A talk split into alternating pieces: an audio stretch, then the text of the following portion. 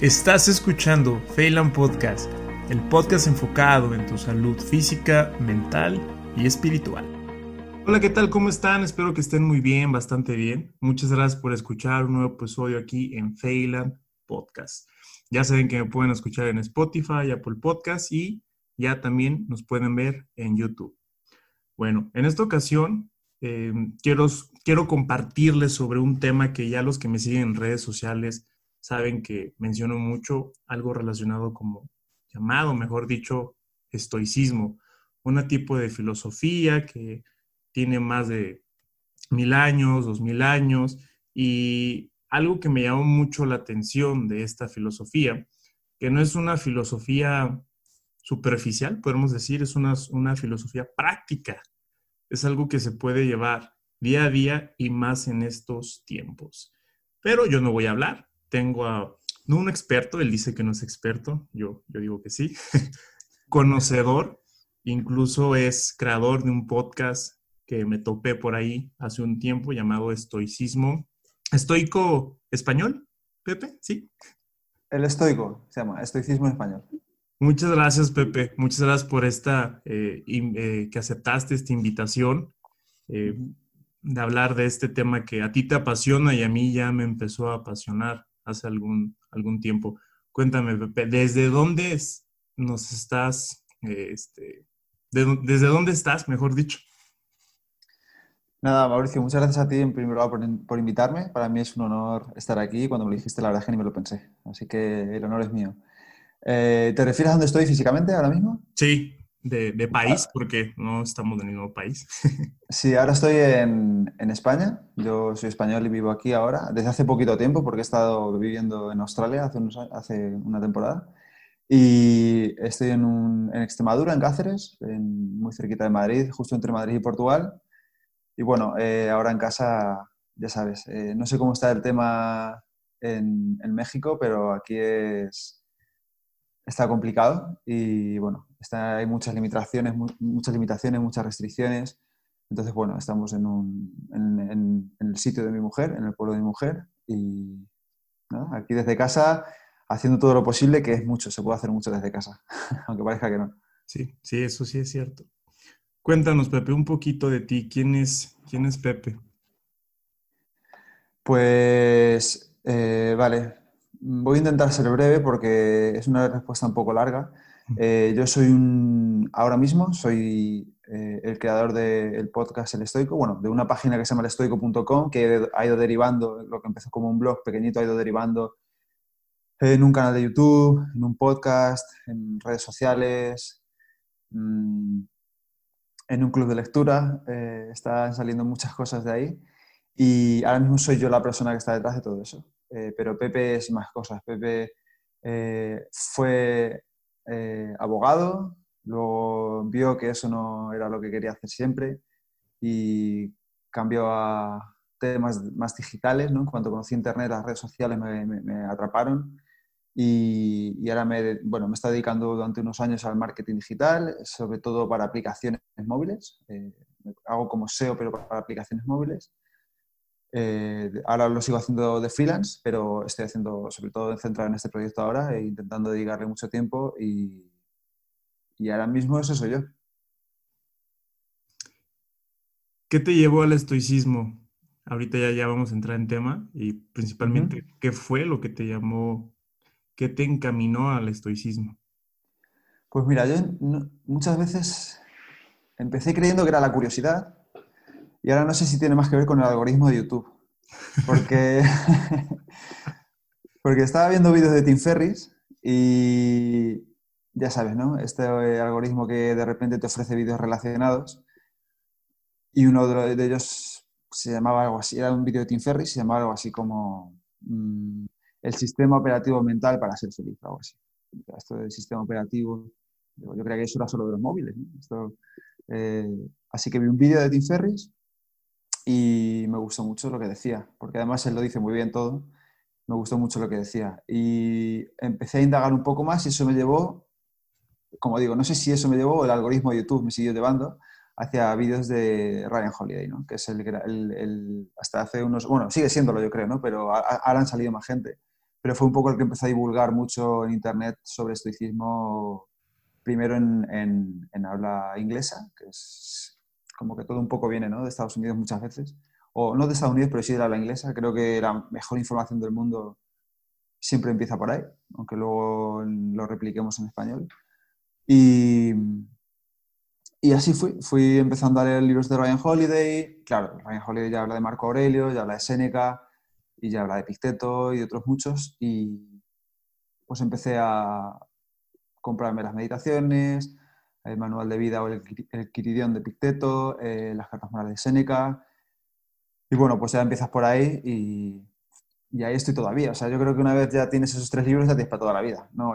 Eh, algunos más de Séneca que hay, por supuesto, sobre la brevedad de la vida, em, sobre la ira, tiene muchos libros, em, muchos pequeños tratados que son muy, muy válidos y muy buenos, pero el camino fue un poco ese. Y luego ya, bueno, ya, ahora ya descubriendo también otros autores como Massimo Pigliucci, Donald Robertson, aquí en España Marcos Vázquez de Cine Revolucionario, que me consta que por allí también es muy conocido. Mm, son referentes y son gente pues, a la que poco a poco eh, te intentas parecer o acercar. Y en eso estoy. Ahora el estoicismo al final pues te lleva de un sitio a otro, ¿no? Y hay gente que lo explica muy bien.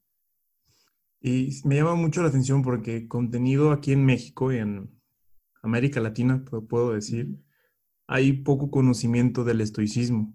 Y la información que encontré de personas que tienen blogs, las personas que tienen podcast, pues es de igual de Estados Unidos y me estoy dando cuenta que en España están dándole mucha fuerza a lo que es el estoicismo y a la atención plena, a mindfulness. Y de hecho, hace un año yo pensaba, tenía muchas ganas de irme allá a España, ¿sí? Por todas las universidades, igual la Universidad de Valencia, varias universidades que le están dando a estas prácticas, y a mí me llaman mucho la atención. ¿Qué es el estoicismo, Pepe? Ya sé que es una pregunta muy, muy, muy enorme, pero para las personas que apenas están conociendo esta palabra estoicismo, ¿qué es? ¿Qué le podemos decir que qué es el estoicismo? Vale, eh, el estoicismo es una. es muchas cosas, ¿no? Es una filosofía práctica, es una forma de vida, es una, una filosofía de vida, una forma de ser, que fue fundada por Zenón de Sitio en el año 300-301, no se sabe con exactitud, antes de Cristo en, Atenas y él venía de la escuela de los cínicos. Eh, entonces él no estaba del todo contento con lo que estaba viendo en la escuela cínica y decidió fundar su propia escuela filosófica, compartiendo algunas de, de las ideas de los cínicos, pero llevándolo más a un terreno un poco más práctico y lógico y con más sentido. Mm, es una escuela que se basa en tres disciplinas, que son la disciplina del deseo, la disciplina de la acción y la disciplina del asentimiento. Esas tres disciplinas no son totalmente independientes una de otra, sino que se superponen. Y tiene además cuatro virtudes estoicas, que son la sabiduría práctica, el coraje, la justicia y la templanza, que se integran en esas disciplinas. Es decir, si tú te entrenas en cualquier disciplina, estás desarrollando esas eh, esas virtudes y viceversa. ¿Qué son esas cuatro virtudes? Esas cuatro virtudes son, por así decirlo, los, los valores de los estoicos, ¿no? Eh, la brújula. Si no sabes cómo actuar, ¿a qué acudir? Si no sabes eh, si actuar con, con justicia o no, actúa con justicia. Si no sabes si actuar con coraje o no, actúa con coraje. Si no sabes actuar con templanza o moderación, actúa con templanza o moderación. Si no sabes actuar con sabiduría o no, actúa con sabiduría. Eh, el estoicismo es básicamente eso. Y luego ya eh, se desarrolla una serie de prácticas que son muy numerosas. Entre ellas, para mí, la más importante de todas y la que cambia tu vida de, de un día para otro, si aprendes a aplicarla, es la dicotomía del control, que es algo tan sencillo como aprender a, aprender a diferenciar lo que depende de ti de lo que no y actuar en consecuencia. Que esa es la segunda parte, porque aprender a diferenciar lo que depende de ti y de lo que no está muy bien, pero luego hay que hacer algo. Eh, creo que es la forma más resumida que puedo explicarte qué es el estoicismo. mm, se me olvidaba una cosa. El estoicismo parte de la premisa de actuar conforme a las normas de la naturaleza y actuar siempre con virtud. Actuar siempre con virtud, solemos eh, asociar la palabra virtud con el virtuosismo, ¿no? con el, alguien que toca muy bien el violín, decimos que es un virtuoso del violín, pero en este caso no es eso. Actuar con virtud es siempre actuar de la mejor forma que tú puedas. Actuar con excelencia, es la palabra esta que está tan de moda ahora, ¿no? la excelencia, en el ámbito profesional, en el ámbito personal. Actuar conforme a las leyes de la naturaleza significa yo al principio pensaba que era pasar más tiempo en la naturaleza, pero no tiene nada que ver con esto. Significa que los seres humanos, y Máximo Pigliucci lo explica muy bien en su libro Cómo ser un estoico, porque él es biólogo, aparte de filósofo, y lo explica súper bien, y, dice que es, los seres humanos somos animales. Lo que nos diferencia de los animales son básicamente dos cosas. Una es que somos seres sociales, en cierto modo los animales también porque van en grupo, van en rebaño, a no ser las ovejas, los caballos, algunos animales no, pero nosotros vamos, actuamos en sociedad, somos seres sociales, pero para buscar el bien de la sociedad y el bien como individuos. Eso es el ser sociales para los estoicos. Eh, y la segunda es nuestra capacidad de raciocinio. Tenemos los instintos de los animales, eh, queremos comer, beber, reproducirnos, tenemos miedo, tenemos ansiedades, pero tenemos una capacidad que ellos no tienen, que es la de saber racionalizar. El hecho de que cuando veas un pensamiento, un juicio, decir, vale, esto me sirve de algo, esto es así, esto no, esto me conviene, esto es lo más apropiado en esta situación, eso los animales no lo pueden hacer y nosotros sí. Entonces, disciplinas, virtudes y actuar de acuerdo a la naturaleza y con virtud. Esas cuatro patas, un poco eh, es por donde hay que empezar a visualizar las cosas. Y muy interesante esto, Pepe, que dice, somos la naturaleza, somos parte de la naturaleza que tenemos un regalo, que es la conciencia, o lo que se conoce como neocorteza, que es lo que nos hace diferente a todas las, todos los seres humanos. Pero lo curioso, lo estoy escuchando de un, de un yogi que se llama Sadhguru, menciona que ese regalo que se nos dio, ahora nos está atacando. en vez de usarlo a nuestro favor, como un cuchillo para apuntar ese cuchillo nos está atacando y es el, pensamiento. Hablando de, del fundador del estoicismo, yo soy malo, realmente todavía no conozco muy bien los nombres, la diferencia de, cada personaje como Séneca, Marco Aurelio, pero me llama mucho la atención del fundador, no sé si es verdad, Pepe, que él fue náufrago, estuvo perdido un tiempo en el, en, un barco y fue ahí donde empezó a, fundar el estoicismo. ¿Sí, ¿Sí es cierto eso? Sí, es cierto eso. Eh, bueno, se supone que es cierto, ¿no? Es lo que dicen. Fue hace 2300 años. Tampoco tenemos pruebas súper fehacientes de que fuera así, pero parece ser que sí. Parece ser que era un comerciante que le iba bastante bien y que en uno de sus trayectos en barco eh, tuvo un naufragio. Y de ese naufragio él arribó a Atenas y allí, al parecer, al parecer empezó, oyó que un tipo muy interesante era Sócrates. Y él dijo, yo quiero ser, fue un comerciante y le dijo, yo quiero ser como Sócrates, ¿qué tengo que hacer? Y justo por ahí detrás pasaba un, un filósofo que era cínico, por eso he dicho que venía del cinismo. no, no, recuerdo bien el nombre, creo que era Cleantes, no lo recuerdo con exactitud, pero creo que era Cleantes. Em, le dijo al comerciante, si quieres ser como Sócrates, mira ese tipo de detrás. Entonces, se fue con él y le empezó a enseñar eh, la filosofía del cinismo. ¿vale? La filosofía del cinismo, mm, del griego viene de la palabra can, creo que es, que es perro. Sí. Mm, algo así como vivir como perro. Eh, ¿En qué sentido es este?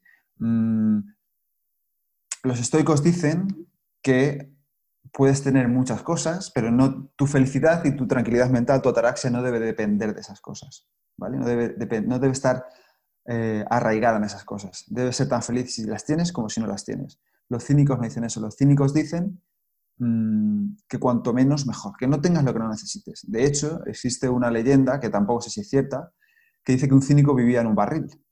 Sí, sí, sí. Y que bebía agua de un cazo. Hasta que un día vio a un niño beber agua de las manos y se dio cuenta que el cazo no lo necesitaba. dijo, bueno, si este pues, con las manos necesito el cazo, fuera el cazo. Y parece ser que a Zenón de Sitio no le cuadró mucho esa filosofía y él dijo, yo quiero algo más teórico, también yo quiero que tenga una, base lógica, una base... Y empezó a fundar el, estoicismo. Eh, yo creo que muy inspirado por las ideas de, Sócrates, si no recuerdo mal. Y bueno, las cuatro virtudes, ya hablaba Platón de ellas, eh, las cuatro virtudes cardinales.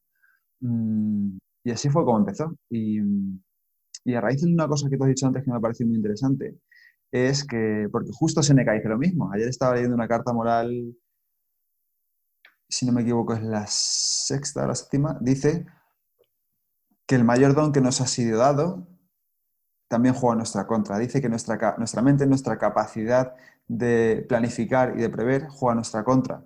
¿Por qué? Porque el animal, cuando se siente amenazado y huye del peligro, el peligro se acaba ahí. Pero nosotros seguimos dándole vueltas. Nosotros huimos del peligro, pero sigues pensando, ¿y si me ataca? ¿Y si viene por otro lado? ¿Y si sigue por ahí escondido? Siempre pensamos eso, y los animales no. Entonces, es justo lo mismo que te has dicho. Hay algo que estoy muy fascinado, que todas estas mm, prácticas, Pepe, no sé si te has dado cuenta de que, por ejemplo, el estoicismo, eh, mindfulness, eh, el budismo, bueno, atención plena va relacionado también con el budismo, y el catolicismo, pero el catolicismo de, antes, o sea, las, las, prácticas, se asemejan mucho. Se asemejan mucho y ninguna está peleada con otra. Sí, me, por ejemplo, yo empecé a conocer, eh, a escuchar sobre el estoicismo, sobre un teólogo, no sé si lo conozcas, se llama Clemente de Alejandría. Me suena. De Alejandría era un teólogo que estuvo en la época de Alejandría y en Alejandría pues se juntó todo tipo de, había cuatro tipos de barrios. Estaban los judíos, ya no me acuerdo de los otros bien, para no mentir, pero él menciona, atacaba mucho a los, a, los hedonistas, ¿sí? En, en, sus cartas está atacando a los hedonistas, se ponía en la plaza a decirles de cosas y empezaba a mencionar algo de un grupo de personas de Alejandría que se le conocían como los estoicos, que se juntaba con ellos. Entonces fue ahí donde yo dije, a ver, a ver, esto ya, ya lo, lo, lo igual lo veía en el algoritmo de YouTube, pero en este libro eh, se está mencionando Clemente algo de los estoicos y lo que por eso es el motivo, muchos me dicen, bueno, tú hablas, yo hablo de salud mental, todo este rollo, esta práctica del estoicismo no solamente es algo de para platicar, ¿sí? Una filosofía para compartir ideas, sino me he dado cuenta, incluso en mi vida, que es una práctica que ayuda totalmente a la salud mental de las personas. ¿Qué, ¿Qué, se necesita, Pepe, para entrar, para ser estoico? Algunas personas me han, me han dicho, oye, es una religión. Bueno, ya sabemos que no es una religión. ¿Cómo, le hago para ser miembro de los estoicos? Vale, pues es importante destacar que el estoico no existe. O sea, nadie es estoico. ¿Por qué? Porque el estoico, el sabio, que le llama Séneca, es un ideal. Es un ideal de, alguien que es 100%, eh, actúa 100% con virtud, que es perfecto. Entonces los estoicos crearon este ideal y contra él ese ideal se medían para ver si ellos estaban progresando. O sea, mm, ellos nunca decían yo soy estoico. O sea, puedes definir a Séneca como un estoico, a Marco Aurelio como un estoico, pero yo nunca voy a decir yo soy un estoico. Yo puedo decir yo estoy practicando el estoicismo, yo estoy trabajando el estoicismo, entrenándome en estoicismo, pero decir yo soy estoico es como que en teoría está mal, ¿no? por así decirlo. No eres eh, estoico, por decir que eres estoico. Exactamente. Eh, ahora mismo podemos estar practicando estoicismo tú y yo. ¿Por qué? Y seguro que esto te suena mucho. Porque mientras yo te estoy hablando, tú puedes estar escuchándome o puedes estar pensando, eh, a ver si esto no se va a grabar, a ver si luego no se va a descargar bien, a ver qué pregunta le hago ahora, a ver qué hora es, a ver si nos estamos pasando de hora, que es muy normal, ¿eh? La cabeza es así. Ahora puede estar practicando estoicismo. Y eso se llama prosoqué o prosoche o prosoche, que la gente tampoco sé cómo se pronuncia exactamente, porque yo le he oído decir de tantas formas que no sé cuál es exactamente la correcta. Creo que es prosoqué, que viene del griego, que es prestar atención, o el arte de prestar atención. Un poco muy como el mindfulness. Mm, puedes estar practicando ahora mismo. Ahora mismo podemos, o antes de esta reunión, mejor dicho, puedes haber practicado la dicotomía del control. ¿Por qué? Porque tú puedes prepararte esta reunión, tú puedes eh, poner el ordenador de tal forma, la luz, ese fondo tan chulo que has puesto del planeta, los cascos perfectamente, la wifi, pero hay cosas que no dependen de ti. Se puede ir la luz en tu casa, se puede ir internet, yo puedo no presentarme, mil cosas. Entonces, el no necesitas nada para practicar el estoicismo, necesitas una mente y un momento y esas dos cosas las vas a tener siempre. ¿Vale? Entonces, la dicotomía del control la puedes practicar siempre, en cualquier caso. Yo hoy he grabado un vídeo de YouTube, lo he subido a mi canal y he hecho todo lo posible porque estuviera bien. Yo lo he intentado grabar de la mejor forma posible, he intentado pronunciar, porque a veces me acelero y no pronuncio bien. Me he comprado un micrófono para que se escuche bien, le he puesto música de fondo, imágenes. Yo intento hacer todo lo que pueda porque resulte entretenido. Pero hay gente que a lo mejor se puede... De mí no depende, primero que le den clic al vídeo, segundo que lo vean, tercero que lo entiendan. Evidentemente esas dos cosas están relacionadas. Cuanto mejor lo haga yo, más probable es que la gente lo escuche. Si tú lo haces mal, o si no das el 100%, si tú haces lo primero que se te pasa por la cabeza y lo cuelgas, seguramente no guste. Pero si tú pones todo lo, eh, lo, que tengas en tu parte, se incrementan las posibilidades, pero tú no las controlas. Tú nunca vas a poder decir, quiero que este vídeo lo vean un millón de personas, entero. Venga, es imposible.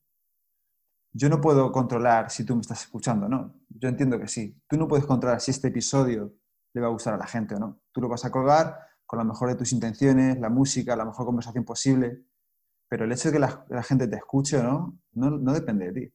Entonces, puedes practicar el estoicismo en cualquier situación. Te levantas de buen humor, sales, venga, voy a hacer deporte, meditación, todo muy bien. Viene un vecino y te insulta o te dice, anoche hiciste mucho ruido, no sé qué. Y tú puedes decir, lleva razón, lo siento, eh, puedes dejar que te afecte o no.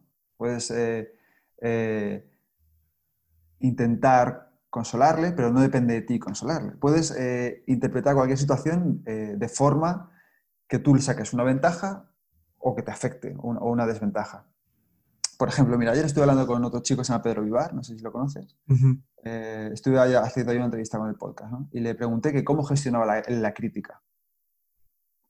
Y él me dijo un mensaje muy estoico que es, puedes hacer dos cosas. Gestionar, o sea, fijarte en el mensaje o fijarte en la persona que te envía ese mensaje. ¿Por qué? Tú eres médico, ¿vale?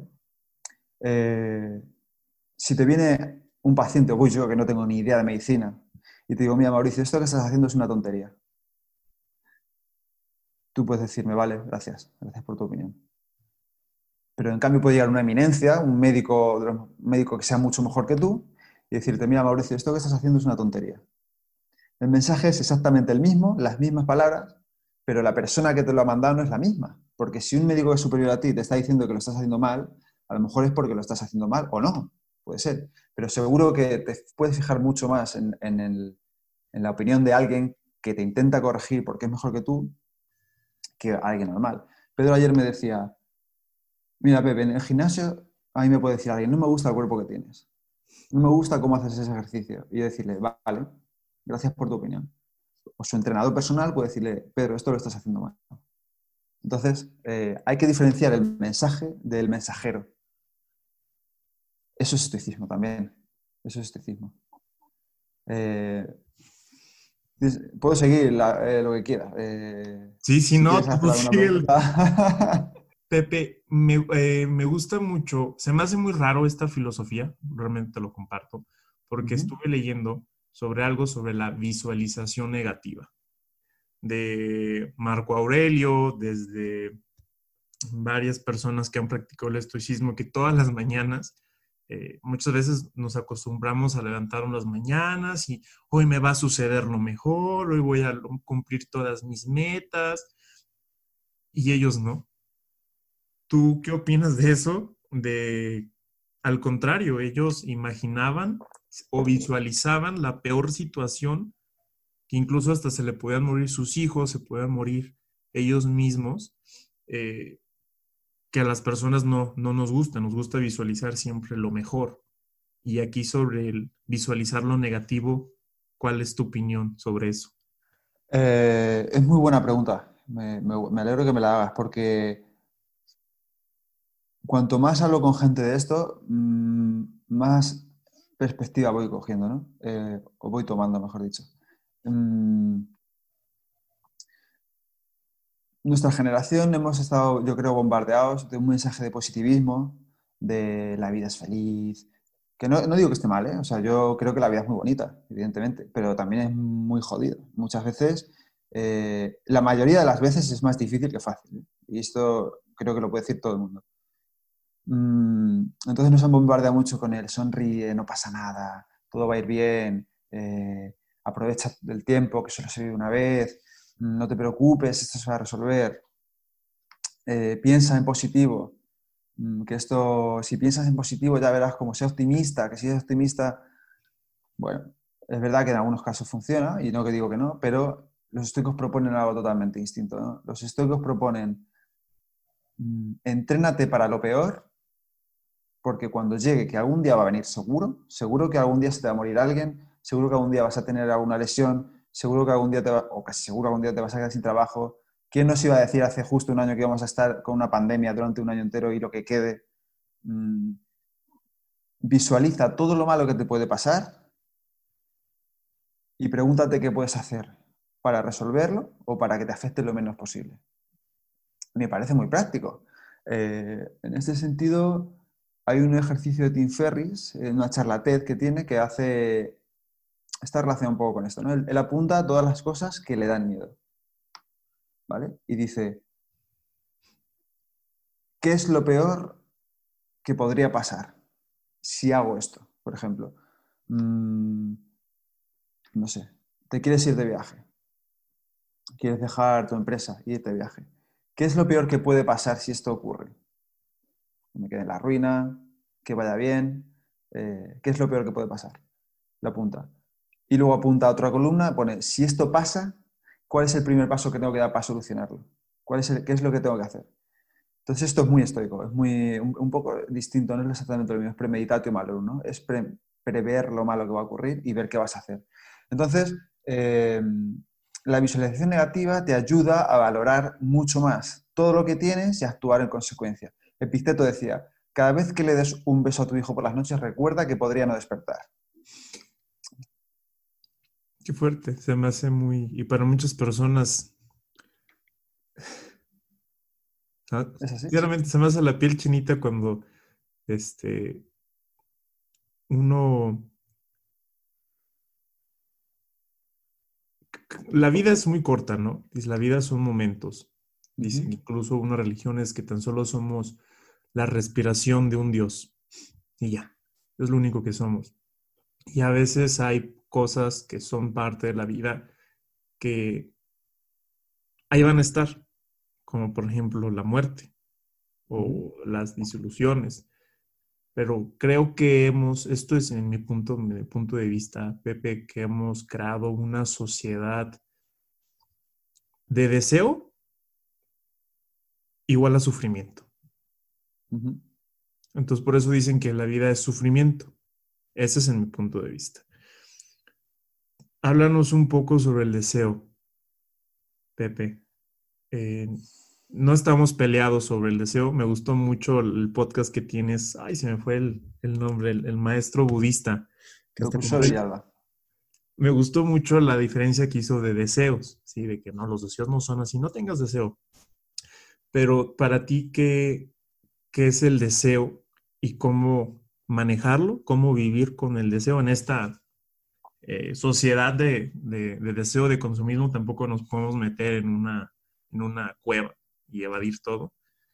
¿Tú cómo afrontas o cómo se puede afrontar esta situación hoy en día? Eh, vale. El deseo es algo que está en todas, creo que también hablan de ello los budistas.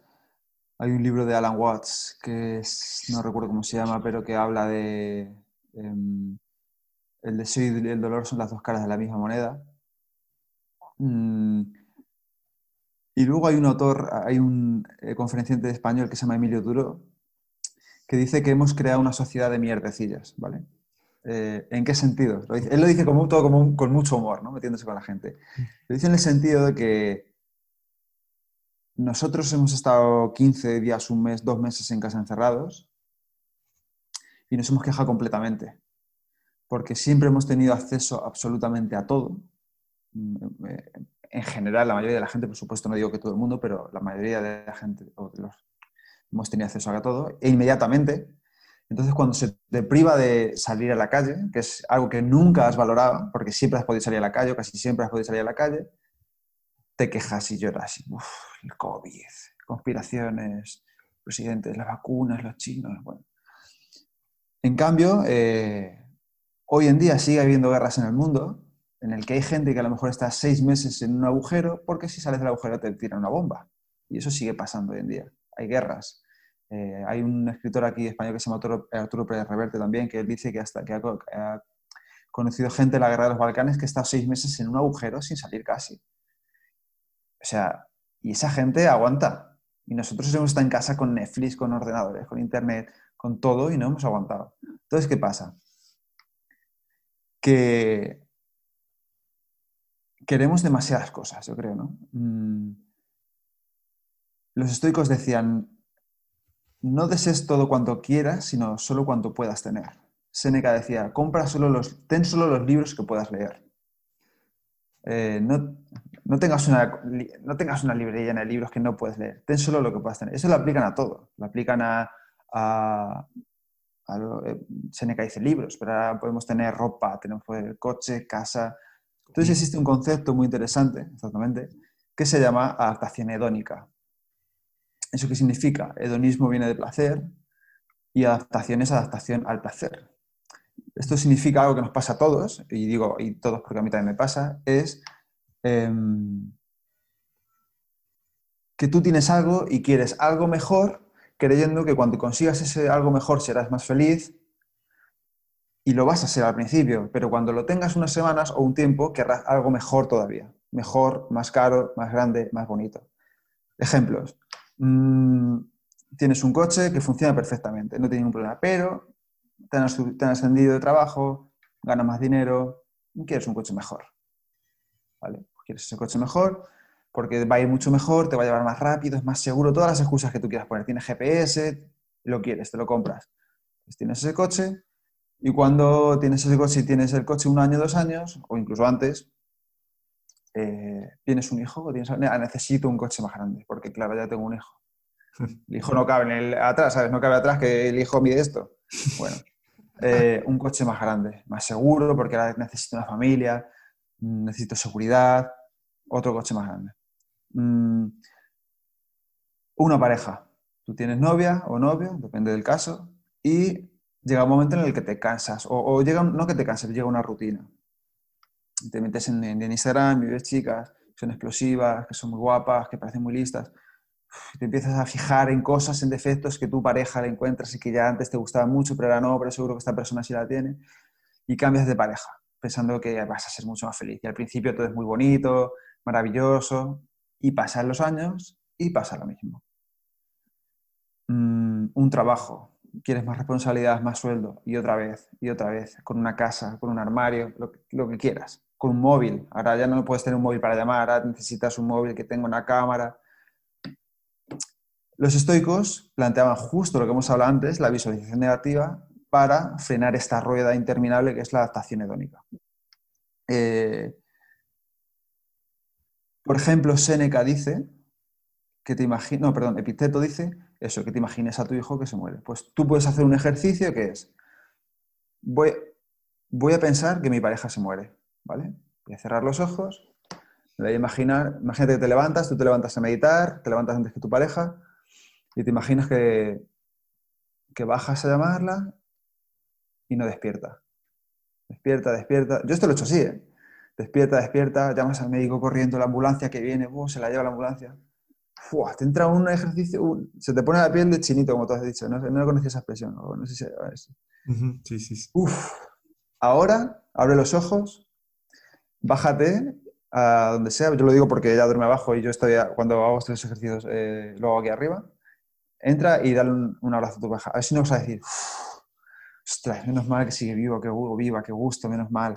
Eh, este ejercicio es muy chocante y mucha gente me ha dicho que, a ellos les genera ansiedad, malestar, depende, también no es para todo el mundo de primeras. Puedes hacer un ejercicio un poco más sencillo. Imagínate que te rompes la pierna haciendo deporte y no puedes andar. ¿Vale? Pues ahora, en vez de imaginártelo, si quieres, lo que puedes hacer es levantarte y andar solo con una pierna. Intentar cojear, intentar andar por la casa un tiempo con una sola pierna. Y decir, uff, esto es difícil. Ahora, inténtalo con las dos piernas y dices, menos mal, tengo la otra pierna también. O sea, es un alivio, de verdad. Y una cosa que yo hago mucho, que a mí me da mucho miedo, es quedarme ciego. ¿Por qué? Porque siempre he tenido problemas en los ojos, ahora llevo lentillas, pero siempre he tenido gafas. Y yo digo, me da mucho miedo perder la vista. ¿Por qué? Porque no podría leer, bueno, a lo mejor sí podría, pero de otra forma. No puedes leer, puedes ver cosas, paisajes, gente. Em, prueba a vivir como un ciego durante cinco minutos. Cierra los ojos, levántate intenta ir a la cocina. Y vas palpando, tocando la pared, no sé qué. Y ahora abre los ojos. menos mal que tienes ojos.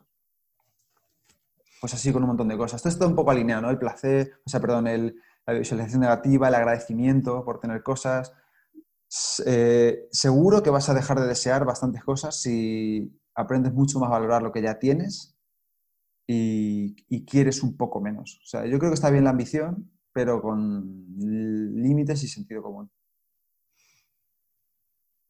Ahorita tocaste algo, ya, quiero, ya, ya, lo quiero tocar, sobre la muerte.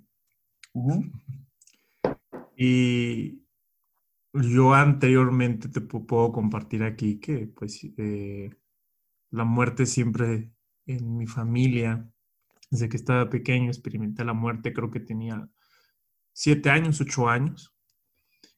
Fue un proceso un poco complicado, raro, nadie te dice de la, de la muerte. Y ya pasando los años, muchas personas el miedo que tienen es morirse. Eh, de hecho, eh, la ansiedad generalizada, el, pensamiento más catastrófico de este padecimiento es sentir que se van a morir. Si es lo que te dicen los pacientes. es que siento que me voy a morir. Y después analizándolo con calma, pues digo, pues te vas a morir. Hay una meditación de Dalai Lama que me gustó mucho, que es la meditación de la muerte, que es tú imaginar a todos tus seres queridos que se mueren. Y después otra vez verlos y después que tú te mueras. Es lo mismo. Ajá, y yo ahí todavía no conocía, ahorita ya, ya quiero tocar este, este término que me fascinó. Y aparte, otro maestro budista dijo una frase que ya aquí podemos abordarlo. Si quieres ser espiritual, el primer paso es prepararte para la muerte, ser consciente que te vas a morir. Y aquí es el momento mori. Yo estoy fascinado con esto de momento mori. Pepe, cuéntanos eh, de tu experiencia. Eh, bueno, puedes mencionar lo que digan los estoicos, pero ¿qué dice Pepe sobre momento mori? Bueno, lo que primero quería puntualizar con todo respeto que eh, es memento mori. Ah, memento. Memento. Sí. porque viene del latín de memento, que es, bueno, memoria, recordar. Ah, ok. memento mori, que es recuerda que morirás. Eh, mm, yo también le decía momento, ¿eh? porque es verdad que, bueno, pues vas con lees y lees momento, pero es, es memento. Memento. Mm, los estoicos, en este sentido, decían que debemos pensar y meditar sobre la muerte, pero no como algo catastrófico, porque tú puedes pensar sobre la muerte y estar toda la vida angustiado y pensar, me voy a morir, me voy a morir. Pues sí, te vas a morir. O sea, la única certeza de toda la vida es que te vas a morir, la única. Em, y seguimos viviendo como si no. Entonces los estoicos esto lo hacían con, con un sentido sobre todo de crear un sentimiento de urgencia, de aprovechar el tiempo tú no sabes cuándo te vas a morir, pero actúas como si te fueras a morir dentro de 70 años. O sea, aquí todos pensamos que vamos a llegar a los 90 y lo más, no lo más seguro, pero es muy probable que salgas a la calle y te, pase algo, o, tengas una enfermedad, tú lo sabes muy bien, que eres médico, mm, y te puedes morir de un día para otro. Como ahorita la situación que estamos viviendo. por ejemplo. O sea, tú tienes todas las precauciones, sales a la calle, alguien tose, cualquier forma, porque tampoco es exactamente como es, te contagias de COVID y te mueres. De hecho, esto que ha pasado ha traído la muerte a mucha gente, me refiero a la muerte al, día a día, porque yo oigo a mucha gente decir ahora, es que ahora los tiempos son súper inciertos, no sabes lo que va a pasar mañana, y digo, nunca lo has sabido, en realidad. Lo que pasa es que ahora has tomado conciencia, pero en realidad tú nunca sabes si mañana te vas a morir. Ahora sabes que a lo mejor porque hay un virus por ahí. Mm. Pero los estoicos también decían otra cosa. Seneca decía mm, que no te preocupes tanto por la muerte, porque cuando te mueras no, te vas a, no vas a saber que te has muerto. No vas a decir. Seneca dice como que, a ver si lo recuerdo bien, que lo estuve leyendo otro día en el curso, en el club de lectura, decía que actúes con la vida como un bien que pierdes o como, como algo que te deja la fortuna y que algún día te lo va a reclamar sin previo aviso. O sea, la vida es algo que nos han dejado al igual que si tú a mí me prestas un objeto, yo voy a pensar que ese objeto es mío, pero tú me lo vas a reclamar un día y devuélveme eso. Entonces los estoicos dicen un poco que eh, la, vida es eso, es algo que la fortuna te presta y que un día te lo va a quitar. Entonces, que actúes con todo como si fuera la muerte. Eh, cuando tienes una pareja, actúa con eso como algo que te ha dejado la fortuna y, y, algún día se irá. ¿Por qué? Porque o se morirá, o se irá con otra persona, o te morirás tú con la familia igual y con los amigos igual y con la vida igual. De hecho, eh, esto no es solo estoico, esto también lo hacían los romanos cuando un cónsul, un general, incluso un emperador ganaba una batalla, ganaba una guerra, le hacían el triunfo al volver a Roma, todo el mundo iba él en su, no sé, si en su carroza o en su subido al, en el podio, y la gente eh, le aclamaba a todo el mundo victorioso y al lado tenía un sirviente al que no se le prestaba mucha atención que le iba diciendo todo el rato, memento mori, memento mori, memento mori.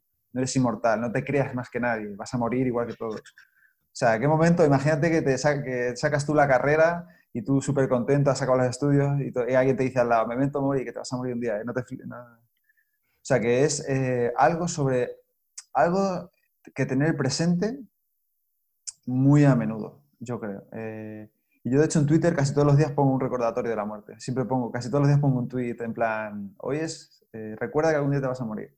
Y, y lo hago para mí, ¿eh? Yo, o sea, yo muchas veces los tweets que pongo y todo lo que hago, lo hago un poco para mí. Yo empecé, de hecho, esto para mí, como recordatorios. Entonces, creo que recordar, que ponerte un recordatorio, sea como sea, el que tú elijas, de la muerte, mmm, si eres lúcido y si sabes verlo, creo que en vez de afectarte, debería energizarte para aprovechar el tiempo, que es la idea del memento mori, la idea del memento mori es esa. Y yo estoy fascinado con esa historia, de, de hecho lo escuché en tu podcast, de que es la chinita de que cómo va entrando y que yo me imaginé, ¿no? Que alguien me está diciendo igual atrás, te vas a morir, recuerda que te vas a, bájale, que no se te suba. Y creo que es algo eh, humano, porque la muerte, aunque hay avances eh, médicos enormes, tecnología, la muerte siempre va a existir, nada más la están aplazando, pero al final ese es el destino que hacen el ser humano. Y en mi experiencia, Pepe, yo me siento muy agradecido por conocer esta, esta filosofía y eh, principalmente abordar esto de la muerte. Uno como, yo como médico, pues la muerte es algo que al final a veces la haces tu compañera, pero es muy diferente que una persona, un paciente, una persona externa a tu familia, le digas la noticia que falleció su familiar, a que tu familia, tu, padre, tu madre, tu hermana, tu pareja, tener esa idea. Últimamente yo comparto aquí en público, eh, lo he estado meditando todos los días cuando me despido de mi mamá, me despido de mi hermana, de mi papá, de mi novia, de cualquier persona esta puede ser la última vez que la puedo ver. Y cuando llegan o las vuelvo a ver, ¿cómo está? Hasta salgo. Eh, qué bueno que llegaste. Cambia totalmente el chip. O sea, hay algo que ocurre ahí. Algo que ocurre ahí. E igual hay días que, pues no son, no todos los días son como uno quiere. Pero después digo, bueno, estoy y me vuelvo a la meditación de bueno, me puedo morir hoy, bueno, quizás es mi último día, pues vamos a vivirlo, haz las cosas que tengas que hacer. Yo estoy muy fascinado, estoy muy fascinado por, por esto. En mi persona y mi experiencia ha cambiado muchas cosas en esta cuarentena. se me han, bueno, los miedos ahí van a estar siempre, pero ahora los veo de una forma naturales, naturales. Ya metiendo un poquito sobre otro tema, eh, Pepe, la cuestión del estoicismo y la salud mental. Mm, tienes un podcast, ay, no me acuerdo qué podcast, lo grabaste con, se llama Alejandro, Alex. Alex Fidalgo. Alex Fidalgo, me gustó mucho algo que compartió él, que él padecía ansiedad, eh, depresión, lo he escuchado de otras personas y iba a su terapia, iba al psiquiatra y tenía medicación, mm, no había mejoría, quizás poquita, pero él empezó a, meterse al estoicismo y bueno, a la otra rama de este Schopenhauer, de la filosofía pesimista. Pero lo que me, me gustó mucho lo que él dijo, que el estoicismo, el conocer esta práctica, igual lo escucho en otras personas, de que aparte han ido con psiquiatra, han ido con psicólogo y han implementado esta práctica, han cambiado totalmente. ¿Tú qué opinas de, de esto? Obvio, con todo respeto a todos los psicólogos, a todos los psiquiatras, no estamos diciendo que no acudan al psicólogo, no acudan al psiquiatra, sino es un complemento, no es la panacea. ¿Tú qué opinas de esto del estoicismo y la salud mental? Pues em, existe un psicólogo eh, que está especializado en terapia cognitivo-conductual, que se llama Donald Robertson, que además es escritor y divulgador muy bueno sobre filosofía estoica. Y él, su trabajo consiste en tender puentes entre estas dos cosas, entre la filosofía clásica y eh, las terapias modernas. Entonces, él ha hecho estudios, ha hecho pruebas en las que eh, ha aplicado estoicismo a personas, a, personas con ansiedad, con mm, exceso de miedos, con depresión, em, con problemas de autoestima, con todo tipo de problemas con las personas van al psicólogo, ¿no? en general son estos, y con estrés, con estrés por supuesto, y él ha descubierto que aplicando estoicismo mm, esta gente mejora. ¿no? O sea, es algo que, no sé si recuerdo, creo que se llama Albert Ellis, que es el padre de la psicología cognitivo-conductual, la terapia cognitivo-conductual, mm, ya empezó a demostrar, eh, si no me recuerdo mal, a partir de 1954. O sea, esto lleva ya 70 años.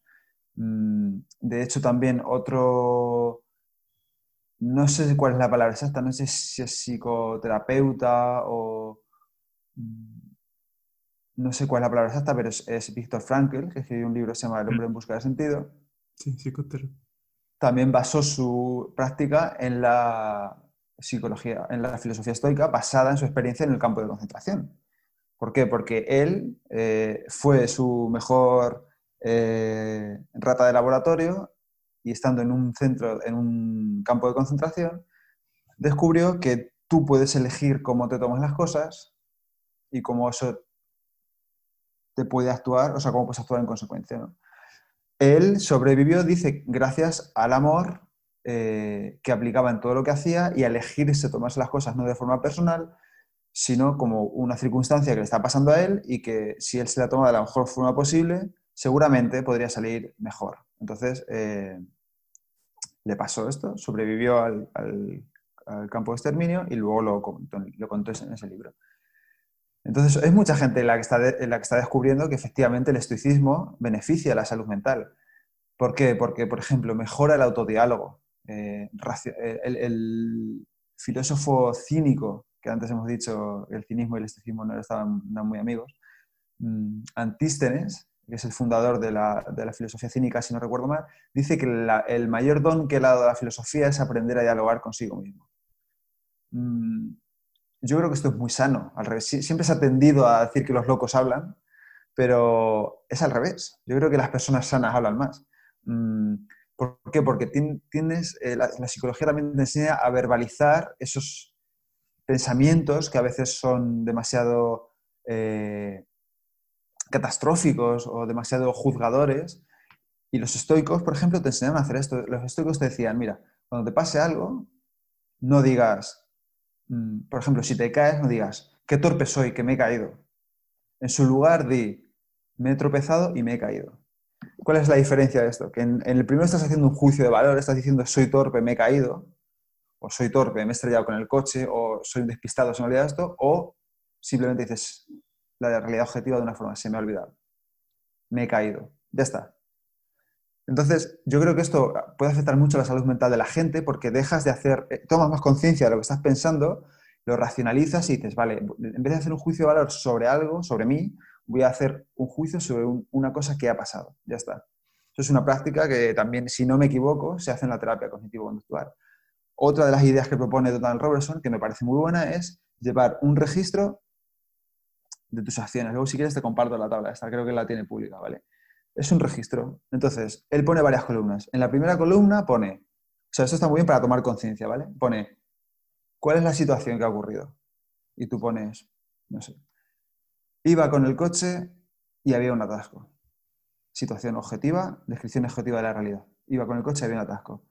Siguiente columna. ¿Qué he pensado?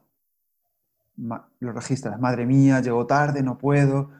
venga, hombre. Siguiente columna. ¿Qué has sentido? He sentido agobio, he sentido prisa, he sentido desasosiego, he sentido ansiedad. Lo escribes.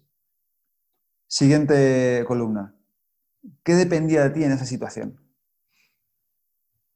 Esperar a que el atasco se vaya. No, puedes coger tu coche, ponerle alas al coche y pasar por encima. Esperar. ¿Qué hiciste finalmente? Eh, puedes poner, me puse a insultar al conductor delante, bajé, toqué el claxon, o puedes poner, mm, me relajé, respiré, aproveché para oír música, cualquier situación.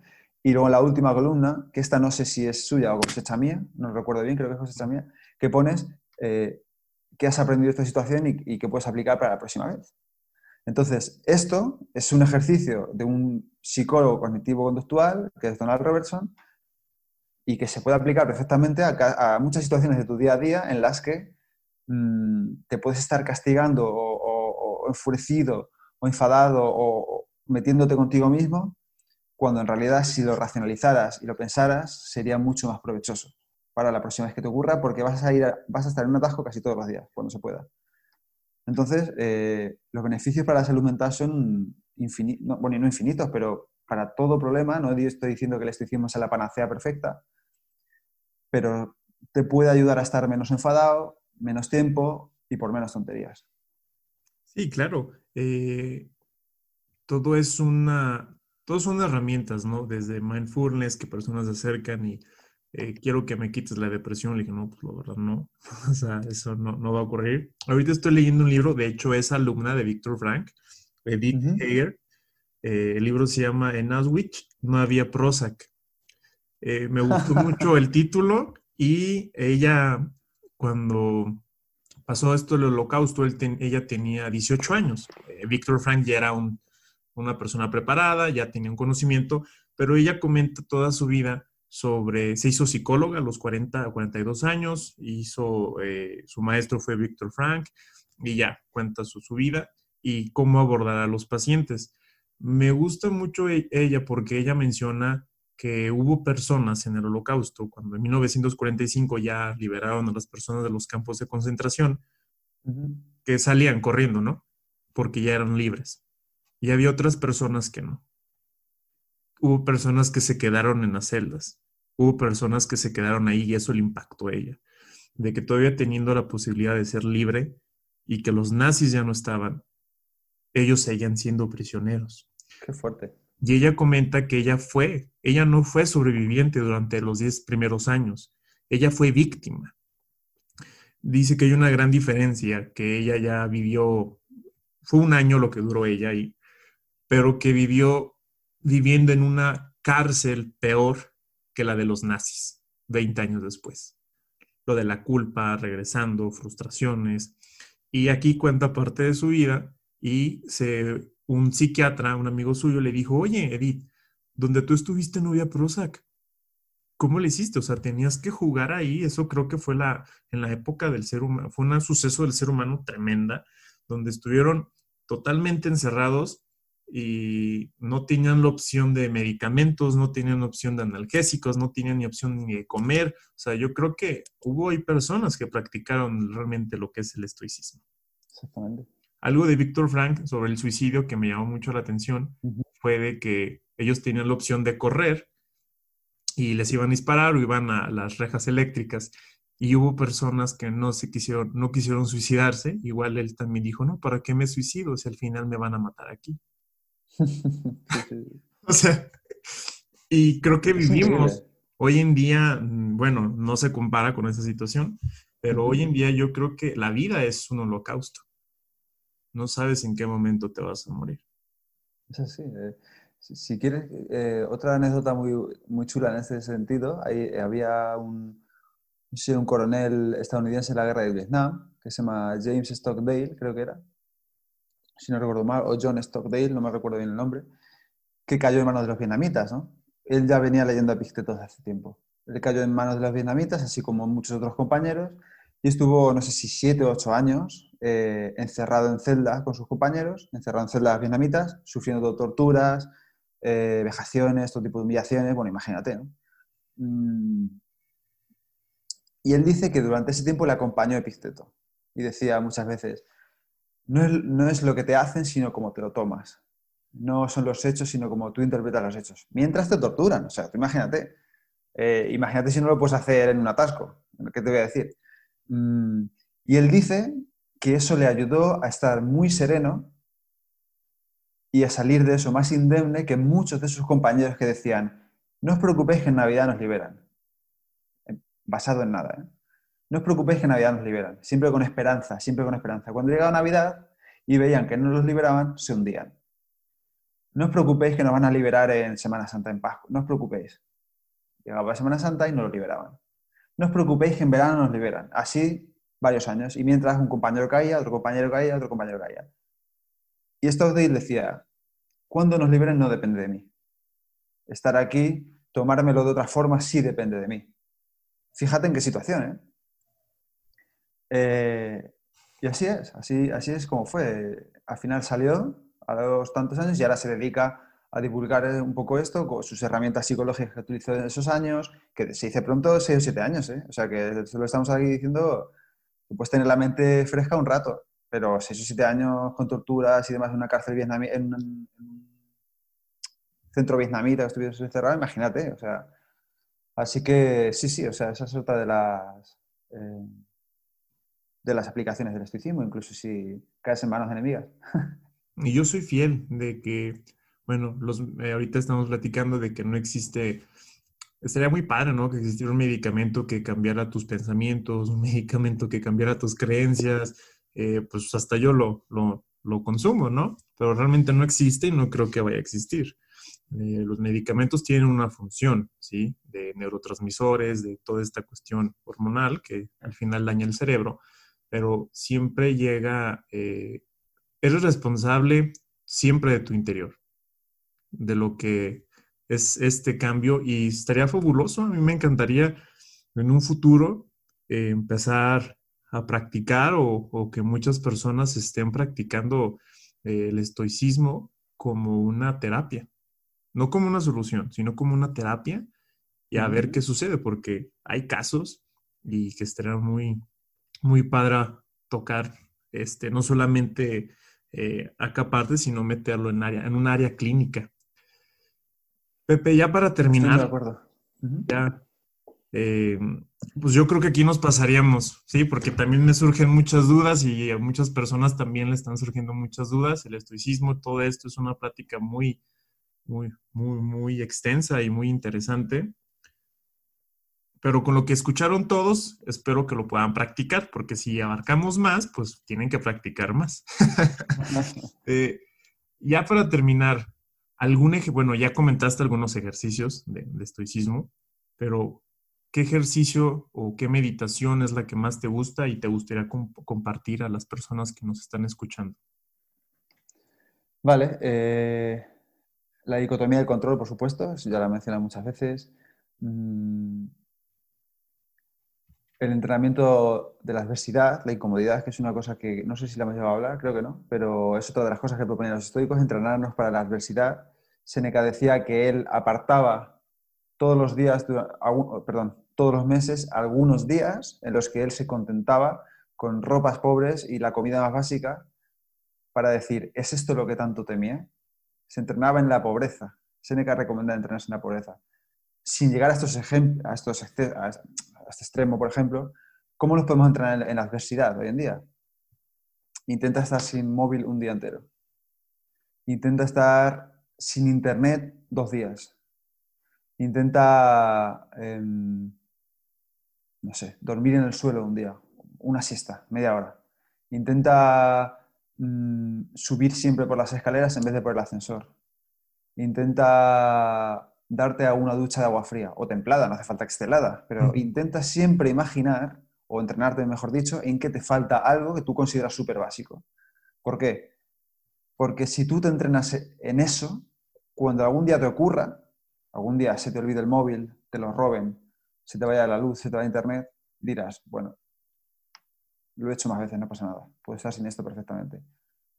Eh, los ayunos también son buenos para eso. Eh, esta comida me la salto, no por eliminar calorías ni nada, sino porque, como dice Marcos Vázquez, él dice, yo estoy internado en ayuno intermitente, de tal forma que si voy en un avión 12 horas y la comida que me van a poner en el avión seguramente sea terrible, puedo decir, vale, no pasa nada, sé que puedo estar 12 horas sin comer perfectamente. Ese es un ejercicio muy bueno, entrenarse en la incomodidad. Otro ejercicio estoico muy bueno, que lo he compartido hoy en Patreon, pero bueno, voy a hacer aquí un spoiler, es, eh, dice Massimo Pigliucci, para aprender a poner una descripción muy específica de tus impresiones, de tus pensamientos, de tus emociones, entrénate a estar una semana sin utilizar las palabras ni bueno ni malo. ¿Vale? Porque las dices mucho más a menudo de lo que piensas. Entonces, ¿el qué propone? Él dice, eh, para ser más específico, dice, vale, si vas a comer algo y no te gusta, no digas, esto está malo. En su lugar, di, esto está demasiado salado, está frío, sabe demasiado a pimienta, pica demasiado, eh, no sé, si conoces a alguien, no digas, esta persona es muy buena. En su lugar, puedes decir, ser más preciso y decir, es muy generosa, aprendo mucho cuando estoy con ella, es muy paciente. Entonces, ese entrenamiento, al final lo que te hace es que seas mucho más preciso y específico, tanto en el, pensamiento como en el habla, como en la escritura, y luego sepas poner mejor cara y mejor eh, descripción a lo que te pasa. Cuando te venga una emoción, no digas, esta emoción es mala, no sé, bueno, ahora estoy pensando esto porque vengo de en la calle de hablar con no sé quién, no me ha gustado lo que me ha dicho y mi cerebro está empezando a decir que esta persona es no sé cómo, vale, voy a calmarlo y voy a seguir haciendo la tarea que estoy haciendo. Eso es un muy buen ejercicio estoico también. Está muy bueno. Sí, no, no generalizar, ¿no? De que esto es bueno y por qué no, pues es bueno. Esto es malo porque esto es malo, ¿no? Entonces, indagar más, porque a veces ocurre mucho con las personas, ¿no? Que no las vemos, son humanos y decimos, ah, esa persona es muy buena y resulta que nos hace ¿Buena algo. de qué? Ajá, o sea, buena de que ah, es muy buena y nos hace algo malo. Es que me engañaste, es que me traicionaste. No, Chihuahua, o sea, o lo contrario, muy mala y, ah, no, no eras tan malo como pensé. Claro. ¿Qué es malo? Es egoísta, envidioso, avaricioso. ¿Qué es malo? Entonces, eh, luego cuando tú veas tus emociones, di, en vez de decir es buena o es mala, di, siento esto, esto es lo que pasa, pero no califiques tan fácil, siente bueno y malo, ¿qué, más? Lo leí y me gustó mucho y lo intento poner en práctica y creo que he mejorado un poco mi escritura y, y la forma de hablar. Estoy siempre pensando, a ver si he dicho bueno o malo dos o tres veces explicando esto. Pepe, pues muchas gracias, estoy muy agradecido por todo esto que, que, compartiste. Eh, ¿Dónde te podemos seguir? ¿Dónde, ¿Qué estás haciendo? ¿Dónde las personas pueden saber más de, estoicismo de, ti? Vale, pues em, en el estoico.com, el estoico.com está todo, eh, mis redes sociales, canal de YouTube. Em, muy agradecido especialmente en Patreon, si las personas me apoyan a que pueda seguir haciendo esto. En Patreon, o sea, no es apoyarme por apoyarme, allí creo un post y un podcast todos los días, de lunes a viernes. Distintos a los que publico en Spotify y en todos sitios. Y además estoy creando, creando más membresías donde ofrezco un plan de entrenamiento de estoicismo individualizado, eh, vídeos en exclusiva, muchas cosas. Y luego también, si quieren, eh, he abierto un club de lectura. Tengo gente de México. De hecho, ahora tenemos una reunión a las 8. Y, y en el club de lectura debatimos obras estoicas. Ahora estamos con las cartas morales.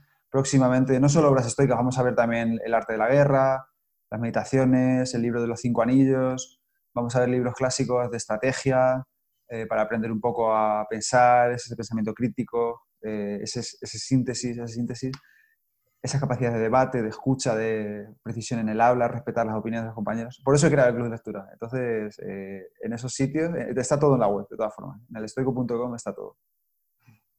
Qué. No, yo me voy a meter, ¿eh? No, no sabía que... Pues, qué padre, qué padre, Pepe. Y qué padre que existan personas como tú realizando este labor. Ah, que al final, otra cosa, la, la muerte, eh, nos hace, hace famosos, ¿no? A, muchas personas. Por ejemplo, ¿quién iba a decir que Séneca, Marco Aurelio, eh, todas sus enseñanzas todavía pasando todo este tiempo estar hablando por un formato podcast, ellos no se iban a imaginar esto. Bueno. Y todo esto que has hecho, lo que estás haciendo, va a quedar igual. En unos dos mil años vamos a estar hablando de no creo. fíjate, justo Marco Aurelio decía algo así como que no te des mucha importancia, con otras palabras, yo siempre intento parafrasearlo, él decía algo así como que no te des demasiada importancia, pues en dos o tres generaciones nadie sabrá que has existido y 2.300 años después seguimos hablando de él, 2.000 años después seguimos hablando de él. O sea que estaba muy equivocado. Estaba muy, se equivocó. Bueno, Pepe. Gracias a ti, Mauricio. Muchas gracias. Y muchas gracias a todos los que terminaron de escuchar este podcast. Si les gustó o si quedó alguna duda, se pueden contactar con Pepe o me pueden mandar cualquier mensaje en Instagram. Ya sabe que me pueden encontrar como dr.mauriciotevida. Y compartan este, este podcast para que más personas puedan conocer lo que es el estoicismo. Muchas gracias y que Dios los bendiga.